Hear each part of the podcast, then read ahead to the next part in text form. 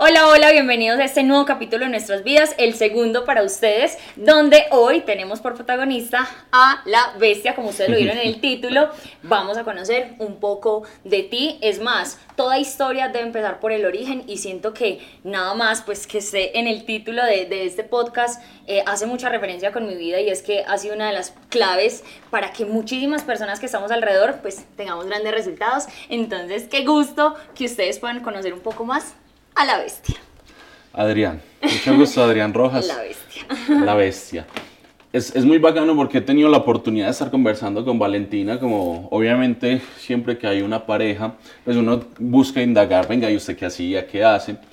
Y Valentina me decía, deberías contar un poquito de tu historia, pues porque toda esa historia, todo ese background es lo que te tiene hoy, digamos, donde estás, donde en una serie de, digamos, en ese proceso donde uno va madurando en esa juventud, pues también uno va llegando a tomar decisiones buenas, decisiones malas, pero independientemente de que hayan sido decisiones buenas o no tan buenas, pues es lo que en el tiempo nos permitió tomar decisiones que tuvieron una muy buena repercusión, no solo en términos financieros, sino en términos de, en términos de relación, en términos de, de ser un mejor hijo, un mejor hermano, etcétera, mejor pareja. Me encanta. Por eso es tan importante este segundo, por así llamarlo, primer capítulo, donde te vamos a conocer un poco más. Yo siento que Adri tiene una personalidad extraordinaria, es una persona que es muy pensante, es una persona que es súper estratégica y yo quiero que te conozcan un poco más. Realmente cómo ha sido tu proceso, cómo gracias a todo lo que sabes, porque es una persona muy disciplinada, es una persona que es bien competitiva desde un muy buen sentido, es una persona que es por así decirlo, un poco obsesiva. Él cuando quiere algo, sí o sí lo debe hacer. Entonces yo siento que es muy importante que te conozcan, que sepan cuál ha sido tu proceso. Entonces arranquemos a que afloren todos esos sentimientos. Pues mira, eh, es que desde el principio, desde el origen. Desde el origen, claro. Desde el origen, segura, es que me miro como que eso es mucho. ah, bueno. Mira, resulta y acontece que yo tengo la bendición de tener una muy buena familia, ¿cierto? Sí. O sea, yo me crié siempre con mi mamá, mi hermano, mi hermana, somos tres hermanos, yo soy el del medio. Y eh, quien era el esposo de mi mamá en ese momento, que para mí fue pues como un papá siempre. Okay. Resulta que a más o menos cuando yo empecé a llegar a los 12, 13 años, pues uno no es muy consciente de muchas situaciones, pero yo lo que sí sabía era que nosotros teníamos muy buena capacidad financiera.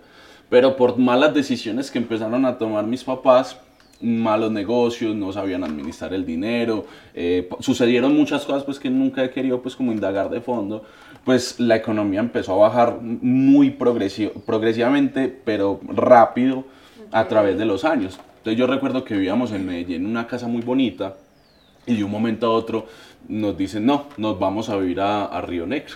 ¿Cierto? Río Negro en el 2010, eh, pues uno, cuando los que veníamos de Medellín creíamos que prácticamente acá solo había vacas, en las carreteras destapadas, etc. Pero resulta que esa casa se tuvo que vender y por negocio pues dieron una casa en Río Negro acá y era la única opción.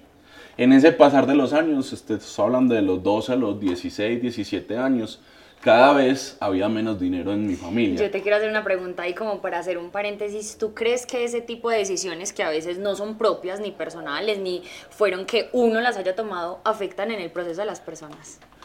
Es que, digamos que de pronto no es la palabra afecta, pero sí tienen una, una percusión, de pronto para bien o para mal. Yo considero okay, que sí. en mi caso es para pa bien, ¿cierto? En un principio, claro, uno no, no tan chiquito, uno no quiere dejar los amigos, uh -huh. pero lo que sí tuvo mi mamá siempre y es que ella dijo, siempre yo quiero que Adrián estudie en un buen colegio. Siempre vivimos en unas buenas casas. Sin embargo, internamente uno va siendo un poquito consciente de que la situación financiera no está muy claro, bien. Ya, ya vas creciendo. Exacto, entonces pasamos ya después de que vivíamos en una muy buena casa a que se tuvo que vender para pasar a empezar a pagar arriendo donde yo te he mostrado muchas de las casas que yo he vivido y yo le digo, vale, ya viví en esta casa, vale, yo viví en esta, vale, yo viví cada en esta. dos cuadras. Porque cada seis meses cambiábamos de, de, lugar. Vea, quiero, quiero aclarar algo muchachos y es el hecho de que nunca me faltó nada. O sea, gracias a mi mamá, gracias a mi hermano que tuvo, digamos, una figura muy paterna en mí, sí. siempre estuvimos ahí, siempre. O sea, siempre tuve un buen colegio, siempre tuve buena comida, siempre tuve, o sea, bien.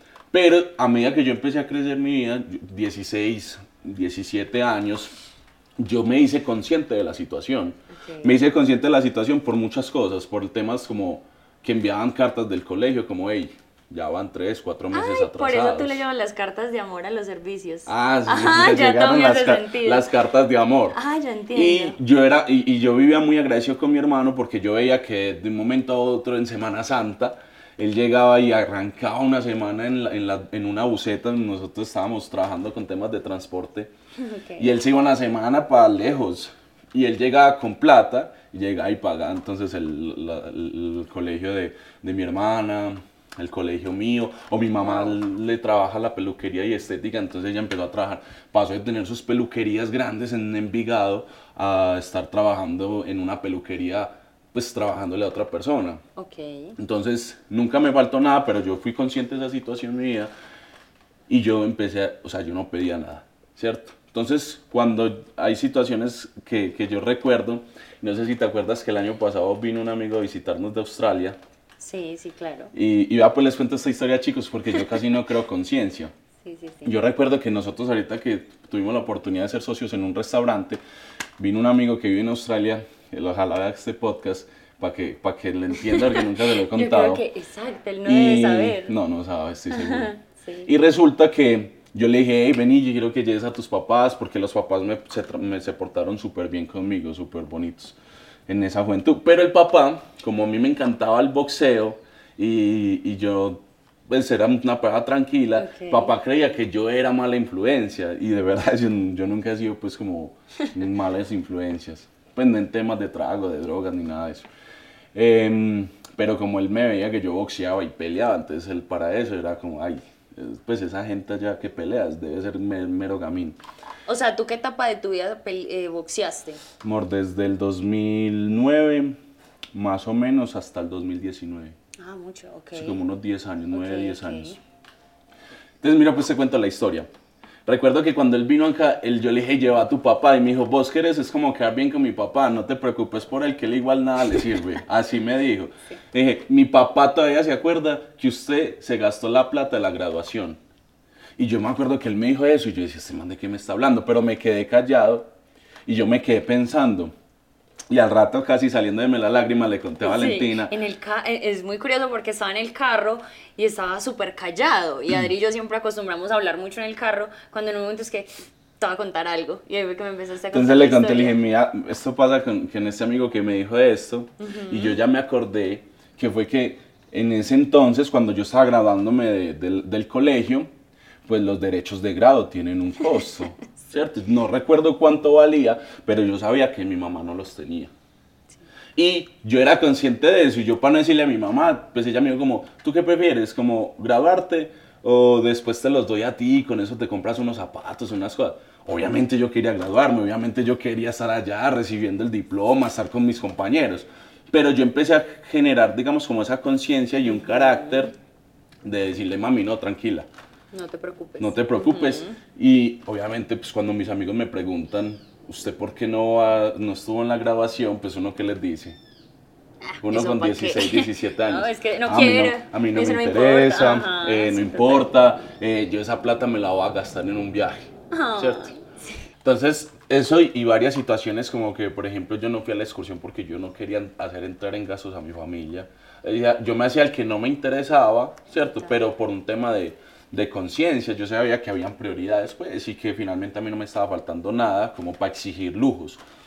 Cuando, nos, cuando yo me graduó mi vida, yo sé que mi hermano, mi mamá, se hubieran exigido lo que hubiese sido para yo estudiar en una buena universidad. Sí, total. Ellos hubieran querido que yo estuviera en la AFID, ellos hubieran querido que yo estuviera en la Nacional, en, una buena universidad. en la de Escuela de Ingenieros, como todo mi círculo cercano, ¿cierto? Quienes eran mis amigos en ese entonces pero yo era consciente de que no. Eso implicaba que yo me tuviera que ir a, ir a Medellín a pagar un arriendo, eh, colegio, etc. Y yo les dije, no, yo quiero trabajar.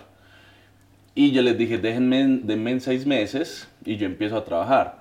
Y ahí empiezo yo a trabajar eh, en pizzerías, ah, eh, haciendo domicilios. empecé a trabajar, sí, más que todo en pizzerías. Yo creo que trabajé mucho en pizzería. Y yo le dije, mamá, quiero tomar una decisión, quiero ser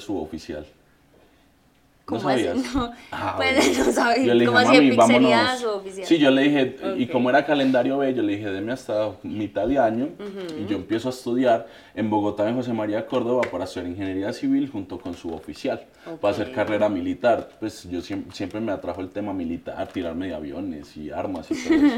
No, no tengo cercanía al tema, pero siempre me llamó mucho la atención. Más porque leí un libro que llama Objetivo 4, se los recomiendo ahí para que lo lean. Fue de los primeros libros que yo me leí así con, con gusto. Y mi mamá feliz, mi mamá tenía una casa en Bogotá de, de, hace muchos años, ¿cierto? Era como lo único que le quedaba era su casa.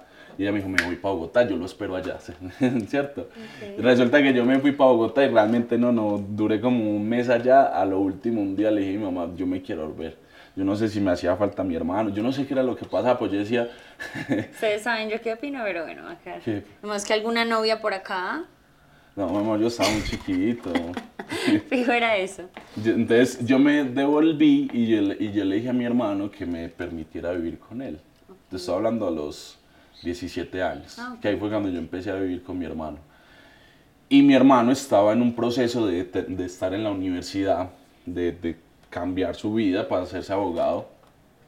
Entonces yo tenía que venir acá pues a trabajar con él. Sí. Y mi hermano siempre ha sido muy metelón, muy tarde de hacer cosas. Y resulta que pusimos un negocio de, de perros, hamburguesas, eh, pizza, ya sabía hacer pizza, al frente de la Universidad Católica de, del Oriente. Ah, yo estudié allá. Para los que conocen, hay, un, hay algo que se llama clase U, para la U. Te estoy hablando de 18 años. Entonces yo me metí ahí, mi hermano me ayudaba junto con mi hermano en las mañanas, nos levantábamos, organizábamos todo lo del negocio y yo me metí ahí mientras él se iba a clase entonces, claro, llegaban las niñas así usted bien creídas, bien bonitas, saliendo de la universidad a sentarse a, vivir la experiencia de la universidad. Era algo que yo quería vivir. Entonces, claro, yo los veía allá al frente tomándose una cerveza, tomando, hablando, ¿cierto? Obviamente a mí nadie me miraba, era como el de, ¿cierto? Y a uno de por sí le da un poquito de pena. Pero yo siento que, no, realmente porque yo decía, ah, yo aquí, yo, yo quisiera ser quien está saliendo de la universidad. Sí, sí, total. Acá. Pero eso me formó a mí mucho el carácter y me encantaba. Yo me acuerdo que yo miraba mucho la hora porque mi hermano salía de clase a las 10, de 9 y media, y él se volaba antes. Y él salía corriendo y a ayudarme a, hacer a mí, ¿cierto? Ah, Pero yo, yo sentía que yo estaba como aportando. Ay, te amo. Ok. Esto era en realidad lo que, pues, lo que nosotros soñábamos con este podcast, en realidad. El, hay un talón de Aquiles y eso es bonito porque ustedes lo van a conocer más adelante y es esa historia tan fraternal con el hermano que bueno, en un capítulo más adelante lo van a conocer. Ah, sí será. Entonces, bueno, para no alargarme con ese tema, quería llegar y quería tocar ese punto mi vida porque eso me formó mucho el carácter a mí. O sea, el hecho de que, y mis amigos tan buena gente, para se llegaban en carro a visitarme, a verme ahí hacer hamburguesas y atender. Y de por sí, yo era mismo quien como que tenía mis batallas internas, porque para ellos era como tan metelón, tan emprendedor, ¿cierto? Sí, sí, sí, es que siempre hay como otra... Pero, pero, pues, internamente yo decía, ah, yo qué hago aquí metido haciendo hamburguesas, hombre, yo quisiera estar como estudiando, haciendo otra cosa. Y mi escape fue el deporte. Ah, o sea, ahí yo estaba con el tema del boxeo, yo, ese fue mi escape. Ahí conocí mucha gente, conocí muchos amigos, pero yo me sentía un poquito, un poquito diferente en, en cuanto a que yo visualizaba mucho más. Yo siempre quería mucho más allá, pero también ha sido gracias a, que mi familia siempre me ha tenido la oportunidad, pues digamos, con, sí, claro, con sus esfuerzos, pero siempre me, me ha brindado muy buenas bases. Sí. Entonces ahí es donde yo empiezo a estudiar en la universidad, empiezo, entro al, al Politécnico, Jaime Isaza Cadaví, a empezar en una tecnología, una técnica, una tecnología en construcciones civiles. Okay. Siempre con ese tema de que yo por alguna razón quería ser ingeniero, porque yo me visualizaba siendo boxeador y era bueno. Esto porque ya no me conocía siendo boxeador, no, no, pues yo era bueno. no te conocí Era muy bueno peleando, eh, peleé en muchos eventos internacionales, eh, eh, fui campeón consecutivamente en temas departamentales en, en boxeo. Bueno, sí me tocó, sí me tocó que te ganaste medalla ahora acá en Antioquia. Ah, bueno, sí. Fue ya el último retiro, pero ni para esa pelea ni había entrenado, fue que literalmente... Sí, pero ahí sí te conocí. Que no, mis papás no me querían dejar ir. Usted, ¿cómo dice? ¿Por qué voy a ir a ver a pelear a Adrián? Y Te resulta, muchachos, que... Pero entonces, ¿por qué ingeniería civil? Si quería ser boxeador. Yo no sé, vea, la decir por qué yo una vez chiquito le dije, vi a una gente bajando unos bultos de un camión y yo le dije que yo quería ser como ellos a mi mamá. Y mi mamá me metió en la cabeza que a mí me gustaba la construcción. Ok. Y desde ese siempre dijimos que yo quería ser ingeniero. Y la verdad no sé, o sea, es lo único que yo recuerdo. Ok, ok. Yo creo que a muchas personas le debe pasar así. Exacto, y yo no sabía, digamos, como en qué, en qué enfocarme porque yo empecé, yo entré a la universidad y te lo juro, no me apasionaba. O sea, para mí fueron tres años muy deprimentes. Total. ¿Por qué? Por una razón porque yo no me destacaba en la universidad, ni me interesa destacarme. Y esa es una parte que las personas deben conocer de Adri. Adri cuando ama algo, entrega su 100, pero vaya que no le interese, o sea, él es de esas personas que cuando habla contigo, o sea, él siempre busca como, no sé, de pronto estar con algo en las manos, o sea, tú eres una persona que eres realmente enfocada, vaya que no le interesa, o sea, tú eres como off, o sea, no, no, entonces siento que si en realidad no te apasionaba, no, no era para ti. Sí, no, o sea, y más de que yo venía de ganar medallas, el número uno, eh, el que me reconocían porque era muy bueno y usted tan bueno y usted puede ser profesional y usted que no se va para Estados Unidos y sigue entrenando, o sea, me destacaba. Y, de y de por sí me gusta, pues me gusta destacarme en lo que, en lo que hago. En la universidad no, en la universidad literalmente. Yo me iba, me ponía el, gorrito del, del, pues, del, buzo y y ya, y, clase, y de ahí me salí a trabajar porque retomé, mientras estudiaba, me puse a dar clases personalizadas en distintos gimnasios personalizados. Y aquí, eh, aquí es famoso por eso, acá todo el mundo te conoce porque... Mucha gente me conoce porque me conocieron en gimnasios, me conocieron dando clases de boxeo, porque fue, digamos, mi sustento mientras yo estaba estudiando eh, en la universidad. Pero yo recuerdo que a medida que yo iba avanzando, cuando yo ya iba a, a grabarme esta tecnología, a mí me cogió mucha ansiedad porque yo ya había tomado la decisión de no seguir con el deporte, ¿cierto? O sea, fui muy consciente de que vivir del deporte en Latinoamérica es muy difícil. En Colombia aún más. Y en el boxeo peor aún. Es un deporte que realmente es muy, muy desagradecido. Lo amo con mi corazón, pero los que boxean y los que sueñan vivir del boxeo entenderán que es un deporte muy desagradecido. Y pues tenía la opción de estudiar, ¿cierto? Pero me empecé a... Yo entré como en un mes de depresión. Gracias. Mi mamá, mi mamá es una bendición mía, tú que la conoces. Porque mi mamá siempre ha tenido mucha fe en mí. Demasiado. O sea, mi mamá me ha apoyado en todo, en lo que sea. Y yo recuerdo que ya había tomado la decisión de dejar el deporte de lado y yo ya estaba pronto a graduarme. Pronto a graduarme y, y yo empecé a sentirme muy frustrado porque yo le decía, esto yo no es lo que quiero para mi vida. Y ese montón de preguntas le llegan a las personas constantemente. ¿Será que lo que yo estoy haciendo sí es lo que quiero hacer? Total, y seguramente si hay gente que está viendo esto en sus 20, a sus 25 años, no sé si han pasado por esa etapa donde uno le da miedo mirar al futuro. Yo miraba y me proyectaba a 5 años, a 10 años y decía, yo no estoy haciendo lo que a mí me gusta. Y me frustraba mucho el hecho de decir, pensar, ¿será que yo el día de mañana se iba a poder irme a vivir solo? ¿Será que se iba a poder tener un carro? ¿Será que sí me iba a poder vestir como quiero vestirme? ¿Será que sí iba a poder brindarle seguridad a mi, a mi pareja? El día que nazcan mis hijos, ¿será que les voy a poder dar una buena educación? O sea, me empecé a sentir un poco frustrado. Yo creo que eso, no recuerdo bien la época, pero creo que fue mientras conseguía la práctica. Y en esa práctica eh, no fui feliz Yo recuerdo que, es que yo creo que ese es el choque emocional de muchas personas. Exacto, yo recuerdo que yo me conseguí una práctica muy buena. Alguien me dio la oportunidad de trabajar. Una que, por cierto, a mí no me aceptaron. Ah, bueno.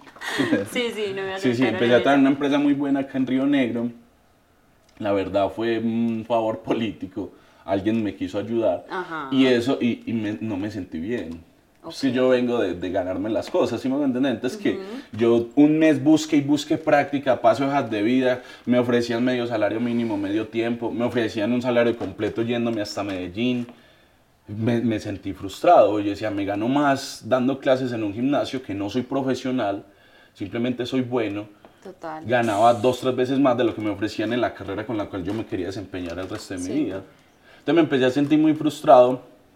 Yo le dije a mi mamá un día, ma, yo, esto no es lo que yo quiero. Claro, uno le da mucho miedo decirle eso a los papás, pues porque ya llevaba tres años. Me dio susto solo de pensarlo, sí. Eh, y mi mamá, sí, mi mamá muy linda, ella me dijo, encuentre lo que a usted le guste, yo lo apoyo, yo confío en ti. Mi mamá, mi mamá es muy hermosa. Eh, te estoy hablando de eso, fue finalizando 2017. 2017 exactamente. Y yo recuerdo que pues yo empecé en esa práctica, no me sentía muy bien, no me sentía muy a gusto. Y ahí es donde yo en noviembre, diciembre del 2017, en uno de esos diciembre que uno dice, este año sí voy con toda, este año sí adelgazo, este año sí tal cosa, yo dije, yo ya llevo cinco años diciendo lo mismo, yo quiero que realmente pase algo, ¿cierto? Pase algo diferente con mi vida. Que no me iba mal, tenía un buen, o sea, vivía bien, porque trabajaba, pues pero vivía limitado. Sí, y siempre se puede estar muchísimo o sea, no total. Me le ponía la rapa a mi hermano todo el tiempo. Y, y ahí es donde un día, por allá en enero, yo me acuerdo yo, yo, tengo un gran amigo, se llama Santiago Pardo, y yo hablaba mucho con él, yo soñábamos mucho. Yo cuando hablo con él, nos acuerdo, soñábamos mucho. Y soñábamos, ¿qué hacemos? ¿Qué hacemos? Eso nos íbamos a meter que con ganas que íbamos a comprar una vaca como Ah, sí, sí, sí. Se nos hubiera muerto por ahí al mes porque cero experiencia en eso.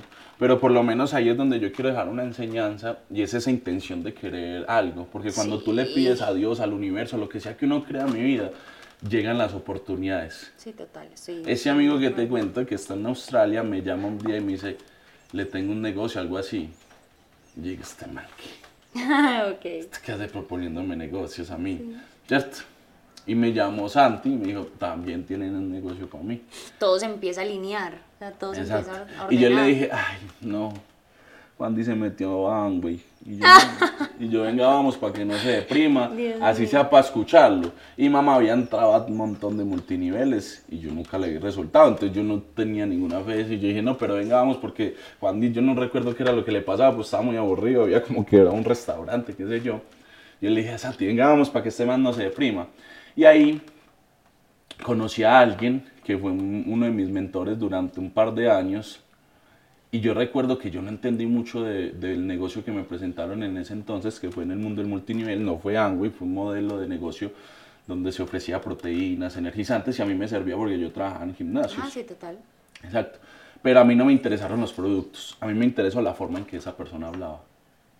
Que me hace tanto sentido que ahora hayan tantas personas que quizás deseen emprender es mm, por ti, o sea, por ti como persona, igual que con Santiago en ese momento. Entonces yo llegué a esa reunión en mi vida y yo no entendí mucho en temas de conceptos de negocio porque yo era muy ignorante en el tema, pues no tenía experiencia, yo solo sabía tirar puños, trabajar en el gimnasio y lo que medio había aprendido en la universidad. Pero yo en diciembre alguien me, me había recomendado un libro que se llama Piense y hágase rico de Napoleón Hill recomendación de oro. o sea, léanse ese libro, por favor. Por favor, yo no entendía muchos conceptos, pero hablaban de apalancamiento. Y uno siempre tiene, cuando uno no, no, tiene, digamos, como esa muy buena conexión con la abundancia, con la riqueza, uno siempre es, no, es que la gente que tiene plata, los ricos que tienen plata. Y culturalmente hay una jerga que es respirando bien, eh, respirando que es gratis, bien para no preocuparlo. Sí, eh, ahí en la lucha, que se va haciendo muy normal. Entonces, eh, en este libro hablaba de que usted no necesita plata, usted necesita saber apalancarse. Usted no necesita venir de una familia millonaria, usted necesita saber apalancarse. Y cuando a mí me presentan en la industria del network marketing, recuerdo que esta persona me habla de apalancamiento. Y usted, usted, aquí se va a apalancar de esto, se va a apalancar de lo otro, se va a apalancar de aquellos, del tiempo de las personas, del dinero de las personas. Y del talento. y del talento de otras personas. Y a mí eso yo, yo recuerdo que yo llegué donde mi mamá y yo le dije, mami, yo no entiendo mucho. Mi mamá ya conocía un poquito de la industria. dije, pero yo lo quiero hacer. Mi mamá movió, yo recuerdo que ella hizo ta, y hizo lo que fuese para, para que yo ingresara. Ella me prestó la plata. No recuerdo muy bien cómo inicié, te estoy hablando seis años atrás, seis años y medio atrás, ya casi siete años. Y resulta mi vida que yo me obsesioné me obsesioné con los libros que me empecé, me empecé a leer, me obsesioné con las personas que empecé a conocer, me obsesioné con los resultados que empecé a obtener, porque de por sí yo ya venía con una mentalidad y una disciplina que había adquirido en el deporte que me permitía marcar un poquito la diferencia en el network marketing. Y resulta y pasa algo y es que yo que estaba buscando un tema de reconocimiento, y destacarme en algo. Y tuve la oportunidad de que eso me gustara me empezó a encantar el tema del desarrollo de habilidades blandas, temas de aprendí de ventas, aprendí de comunicación efectiva, aprendí a perderle el miedo a hablar en público, empecé hablándole a dos personas, a cinco personas en una sala de la casa, a sentarme con personas que tengan mucha más experiencia que yo, yo con 22, 23 años, hablándole a personas de 30, 35 años con sus profesiones, con sus especializaciones, llegaban en carro y yo empecé a afrontar todas esas situaciones que me empezaron a forjar y a, y a generar, digamos, como cierto carácter para seguir, digamos, como dando esos pasos firmes. Total. Pero también estaba muy joven y empecé a coger plata. Empecé a coger plata y empecé a, a, tomar no muy buenas decisiones. En estos días escuchaba un podcast de... Yo, yo a veces siento que también es necesario no necesario tomar malas decisiones, sino que todo es un paso a la vez. Mira que tú hablabas de que cuando vendías hamburguesas y todo este cuento, eh, tú sentías cierta como, ah, yo quiero hacer algo mejor, ¿cierto? Luego entras a la industria y también va, o sea, de eso también se trata la vida, de siempre querer ir un pasito más adelante. Total. Y está súper bien. Total. Y en estos días escuchaba un podcast, hay alguien acá en Medellín que llama Ale Ortiz, él me, me, cae bien. Ya también lo he escuchado un montón. Es, es muy bacano y, y hablaba de un concepto de de cuando uno lee Padre Rico, Padre Pobre, el cuadrante del flujo del dinero, cuando uno no está en la, en la maduración y en la, digamos, como en un nivel de conciencia para uno leer un libro como esos, uno se, o lo que me pasó a mí, fue que entonces yo no tomé una muy buena decisión que quiero compartirte cuál es, seguramente lo hemos hablado, y es el hecho de que yo empecé a leer muchos libros, pero entonces empecé a, el ego empezó a subirme y empecé a creerme que tenía mejor información que cualquier persona allá afuera. Pero eso sucede mucho. Exacto, porque no estaba en un nivel de conciencia de leer un libro como esos donde te dice prácticamente el camino de la rata. Entonces yo empecé a ver a todo el mundo como el que trabajaba era una rata, ¿cierto? no entendía los conceptos desde lo, a lo que Robert Kiyosaki quiere llegar. Entonces empecé a, a faltar a clases en la universidad, pues ya solo me faltaba la práctica y ética tuve un problema con la profesora de ética y resulta que ella me iba a hacer repetir un semestre, o sea, ya con práctica, con todo, a repetir un semestre, un relleno. Y como yo tenía lego aquí... Una humanidad. Una humanidad. Bueno, relleno, ahí me disculpa, profe. Y como yo tenía lego aquí, yo dije, pues no. Pero a todos yo siento que nos sucede, pues nos pasa al principio, cuando empezamos a obtener buena información. Seguramente hoy no me hubiera servido para nada ese diploma porque mi vida no está nada direccionada a lo que yo estudié. Yo ahí siempre he acotado que lo hubieras tenido. Ahí siempre hemos tenido... Siempre hemos tenido pero mira, mira mis palabras, tienes toda la razón. Pues sí, siempre, siempre he acotado de que pues del hecho de que no ejerza, no, no hace responsable de no terminarlo. Tienes toda la razón y, y hoy digo, yo hubiese terminado. Pero en ese momento yo estaba en mi mundo de que voy a pasar a ser ese dueño de negocio, voy a pasar a ser inversionista, yo no quiero ser empleado. Y ese ego empezó también a rayar con personas cercanas a mí, por ejemplo mi hermano, que era quien vivía ah, conmigo.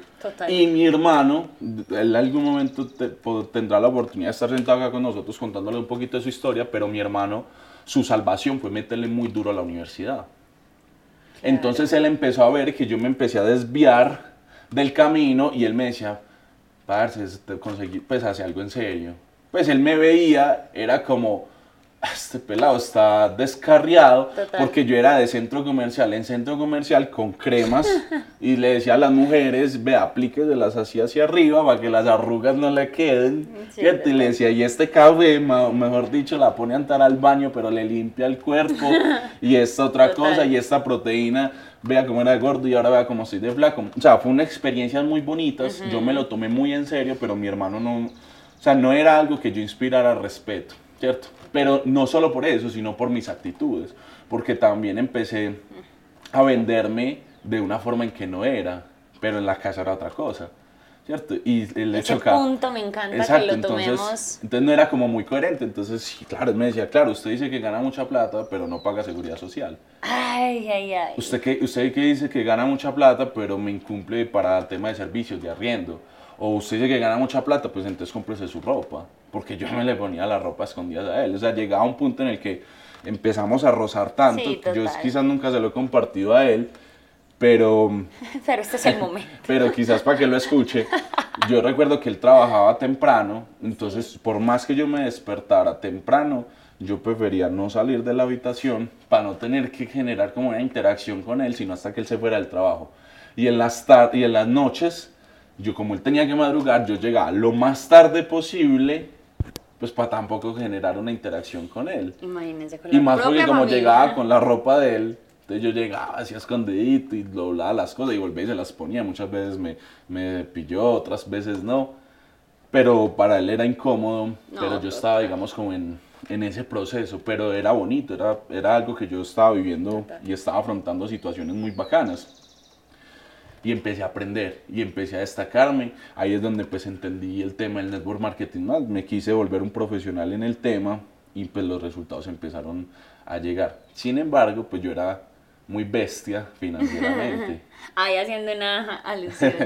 Porque empecé a recibir muy buen dinero, pero entonces ego, más dinero, no queda, eso es igual a catástrofe prácticamente. Sí, entonces empecé a darme un estilo de vida que quizás podía pagarlo en ese momento, pero no era muy inteligente financieramente. Y se los quiero dejar como consejo, muchachos.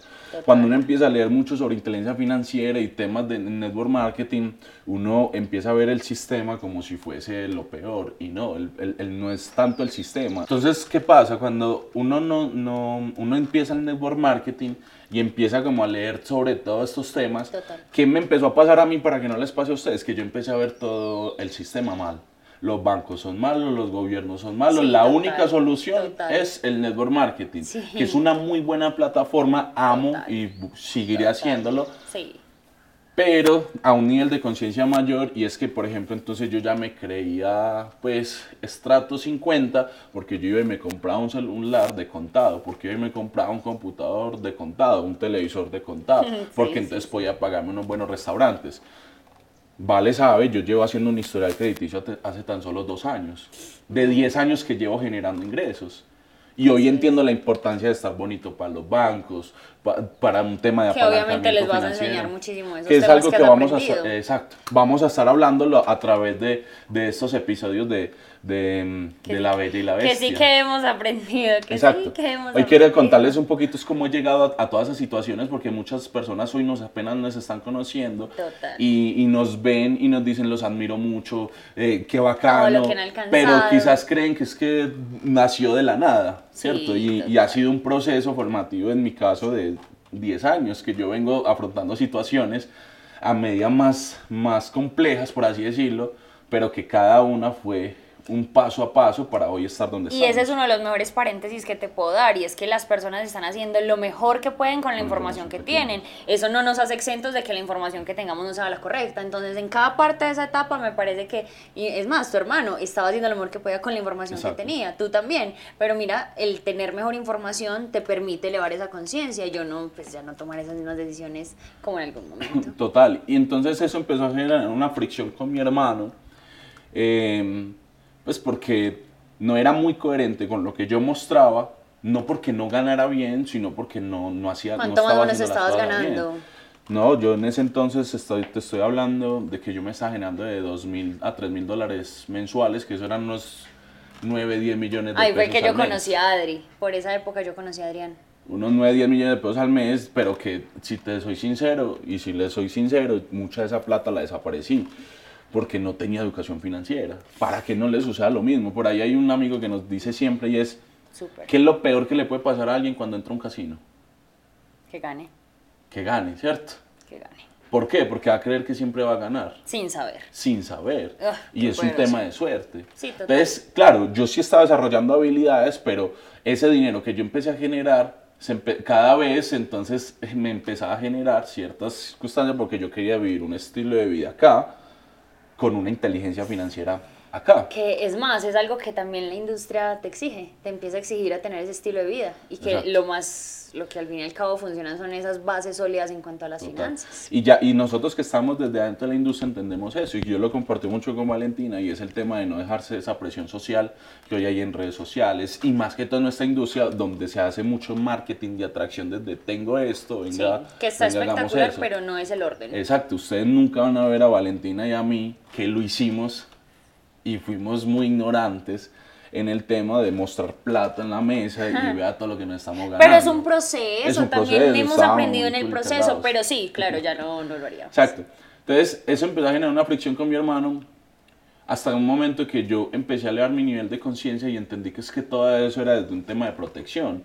Yo lo veía como si él me estuviera poniendo el contrapié, pero ya después entendí que no, todo era un tema de protección. Él no tenía la información que yo tengo. Pues al final es abogado. Exacto, y él como abogado todo lo cuestionaba y que simplemente él en su rol de, de que sí mi hermano mayor, pero que tuvo un error muy paterno, demasiado, asumió un rol que no debió haber asumido es verdad. Eh, lo único que quería era verme bien. Y como él había cometido unos errores y su única salvación había sido la, la universidad, y yo a la universidad le hice, o sea, o sea, me importó nada dejarla de lado, o sea, de, nada, de cierto modo. Entonces él estaba súper angustiado porque él veía cómo está perdiendo su vida. Y ahí es donde ya, entonces yo me voy a vivir solo descontrolado ahí fue donde conoció a Valentina. Y saber que cuando yo conozco a Adri, yo decía, le va supremamente bien, está organizado, es una persona visionaria, bueno, mire qué. Era, es que me iba bien. Pero a mí ya me, yo siento que Adri en la industria me lleva un avance de un, un año y medio, dos años. Exacto, me iba bien financieramente, pero desordenado, desordenado. Hay una historia que es la, la, historia de, del, no recuerdo, pero es como el, el, patico lindo, pues el pato que uno ve así, que está en el lago y está nadando así pecho inflado, súper bonito, y usted lo ve ese patico tan bonito, ¿cierto? Pero por debajo está moviendo las, patas las patas a ah. toda porque si no se ahoga, si no se hunde. y así hay un montón de personas, y ese era Adrián hace cuatro años, de que cinco años, cuatro años, cinco años, eh, de que sí me iba bien, pero tenía que estar todo el tiempo dándole así para poder seguir sosteniendo ese estilo de vida. Y no me proyectaba sino a ganar más, ganar más, plata, plata, plata, pero no a construir un futuro financiero. Entonces ya quería era los zapatos Louis Vuitton, las gorras de Gucci, los viajes más costosos. Está súper bien, ¿cierto? Y hoy tenemos la posibilidad de adquirir todo eso pero no es, no es un propósito, no es algo muy vago porque siempre va a haber alguien que tenga más. Entonces, a medida que escalas mucho, pues es inevitablemente vas a sentirte cada vez menos porque siempre alguien va, va, a tener más, más ¿cierto? Valentina en esa parte va a enseñarnos mucho porque yo soy un poquito más... No, y es lo lindo de este cuento porque al fin y al cabo van a encontrar esos dos perfiles. Tú eres un perfil un poco más conservador, yo pues por mi parte... Me he vuelto. Y no, y te has vuelto, no, es que es más, yo, yo creo que te has vuelto más soñador, pero siempre tienes una base muy conservadora de hacer las cosas supremamente bien, porque pues ya aprendimos, y por mi lado me encanta el tema de los sueños, manifestación y todo, pero esas dos partes juntas hacen un hacen cosas grandes.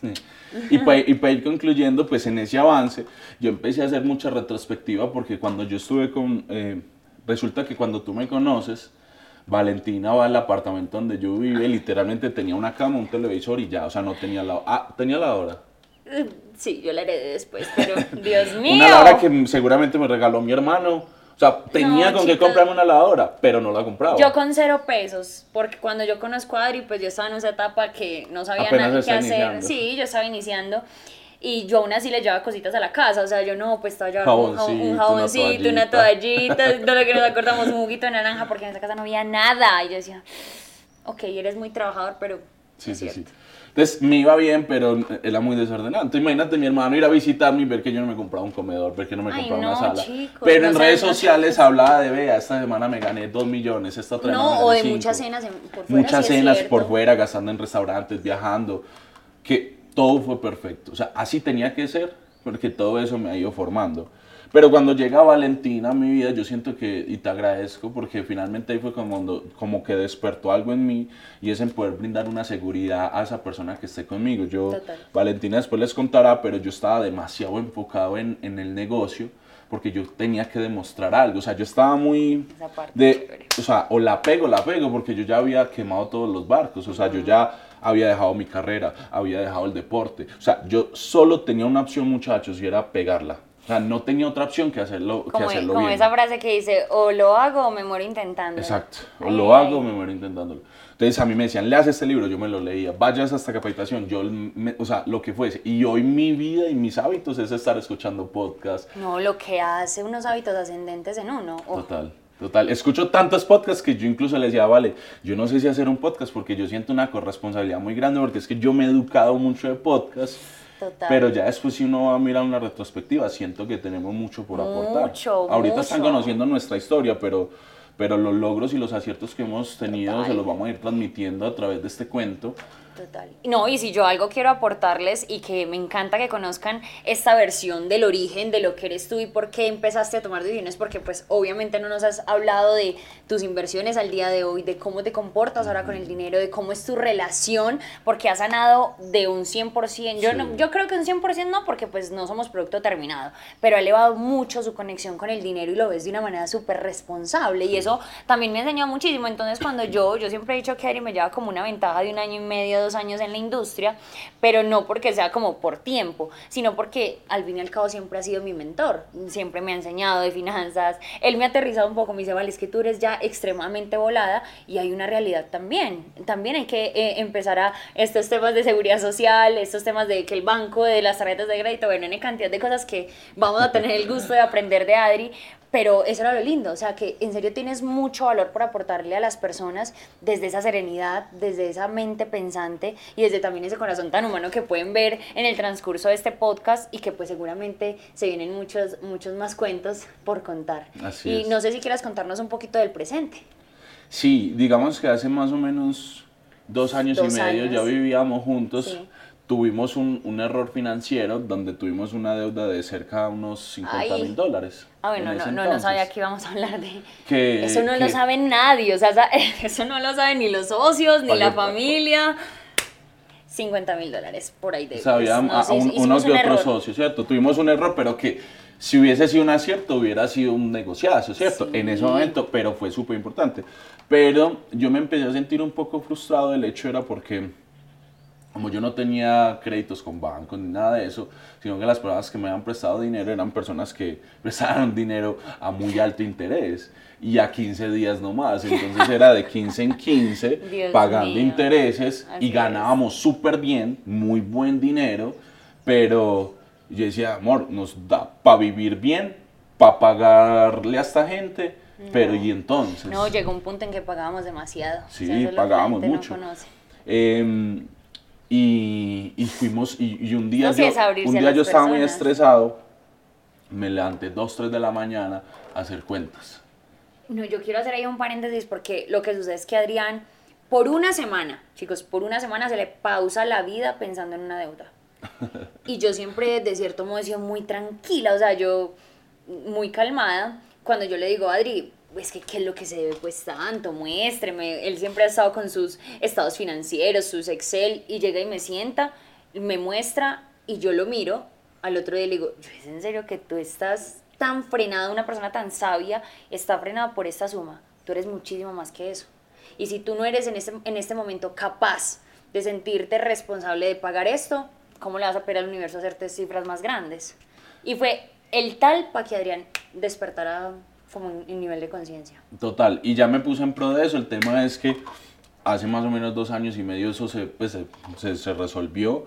Y, y, es muy bacano porque a partir de ahí también se le da un nivel de conciencia que tarde o temprano íbamos a tener que ir a una experiencia así para poder llegar a empezar a ser más conscientes financieramente, a tomar mejores decisiones, pagar cursos en temas financieros para poder hoy estar grabando este podcast donde les podamos aportar a ustedes. Desde como les la coherencia. Como les contábamos el, el capítulo pasado, queremos contarles cómo hemos podido hacer inversiones en bienes raíces, cómo a partir de nuestro, nuestros ingresos en el network marketing, hoy tenemos inversiones en restaurantes, en el mundo del entretenimiento.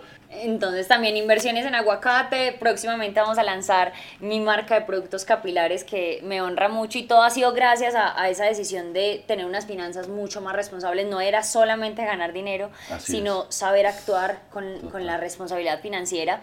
Y bueno, no, en realidad esto era un poco lo que les queríamos contar, me encanta que puedan conocer a la bestia, que ya en un próximo capítulo tendrán la fortuna de conocerme y, y, no sé si quieras aportarles algo de, lo, de lo, que se eh, viene en la, la, Bella y la Bestia. Total, bienvenidos y seguimos muy expectantes de, de este podcast y estoy seguro que el otro capítulo que vamos a estar teniendo una cena con la princesa, eh, vamos a a conocer un poquito de quién es Valentina y quién es esa mujer detrás de redes sociales que inspira tanto, que se ve tan empoderada, tan organizadita, qué ha hecho y qué proceso ha tenido para poder hoy llegar donde está y ser como ese pueblo a tierra y como ese, ese bastón que me permitió a mí organizar todo un tema financiero para hoy poder tener este estilo de vida.